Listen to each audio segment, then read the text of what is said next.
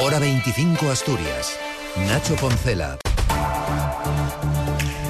Última vuelta informativa Asturias en este viernes en el que hemos conocido los datos turísticos de un año de récord 2023. Más de 2,7 millones de visitantes y en torno a 6 millones y medio de estancias. Hemos sido la comunidad autónoma con mayor aumento de ingresos turísticos y el sector suma en torno a 52.000 empleos. Aporta por primera vez el 12% del valor añadido bruto del Principado. Estamos en la primera división turística, en una dimensión que no nos imaginábamos hace años. Ahora lo nuestro no van a ser nunca ni grandes urbanizaciones ni ciudades reducidas a parques temáticos. No es eso lo que queremos. No queremos inmensos decorados carentes de vida propia. Día de Asturias en Fitur, donde el presidente del Principado, Adrián Barbón, al que escuchaban, no ha evitado la actualidad informativa marcada, entre otras cosas, por la propuesta del secretario general del PSOE, Monchu García, quien no tiene miedo a plantear la nacionalización de ArcelorMittal. Barbón, sin citar a su compañero de partido, lo deja claro. No se corresponde con la planificación que está negociando en estos momentos el Gobierno de España y el Gobierno de Asturias con la empresa, que somos los que tenemos en este sentido los datos, los ingredientes, el análisis, la realidad de la negociación y lo que sí puedo decir es que el ministro de Industria está implicado, lo dijo ayer públicamente, en la transformación industrial. Para nosotros es fundamental.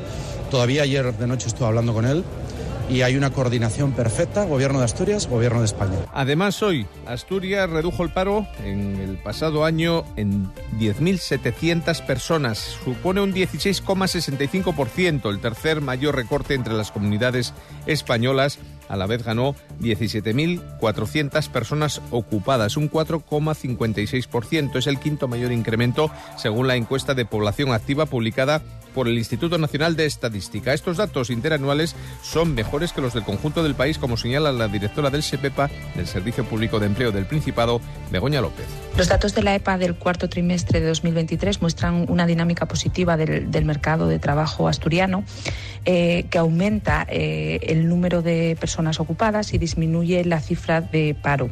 Eh, un poco en la línea de lo que ya venían apuntando los registros eh, del sistema de empleo.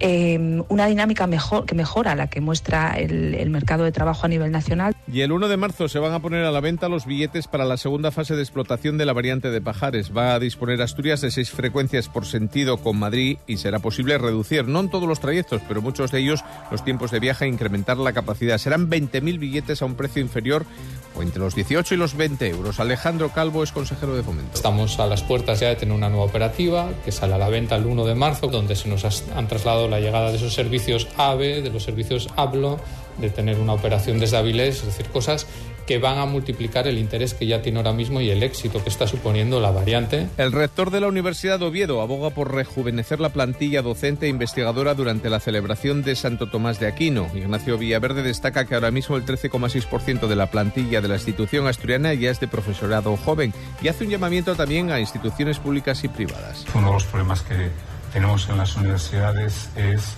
el relevo generacional en nuestros grupos de investigación ¿no? y el saber que todos estos chicos y chicas ¿no? que han dedicado un tiempo a hacer sus tesis doctorales, que además les premiamos hoy, quieren seguir en la universidad, es, es, muy esperanzador. Precisamente uno de los retos a los que se enfrenta el mercado laboral es el envejecimiento. La Fundación ADECO alerta de la necesidad de ensanchar la base de cotizantes y considerar un eh, y considera un contrasentido discriminar a las personas de más de 50 años que están en disposición de trabajar. Lo dice Pablo García, director de comunicación y marketing de la Fundación. Vemos a muchos mayores de 50 años que salen del mercado laboral y acaban en una situación de desempleo de larga duración.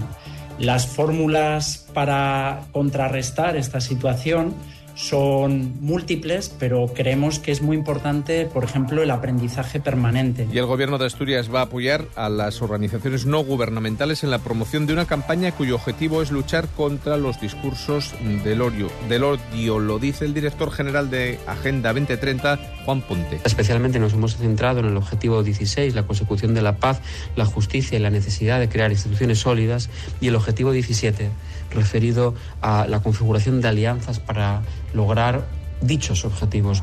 ¿Y cómo llega el fin de semana en cuanto al tiempo? Pues de momento el sábado con cielo poco nuboso. Repetimos el cliché hoy y mañana, mañana y pasado, porque las temperaturas tampoco se van a mover. en el interior en torno a los 7 de mínima, máximas de 16 en la costa, un poco más altas, pero apenas 2 grados. No superaremos los 18. Pasen buen fin de semana, les dejamos ya con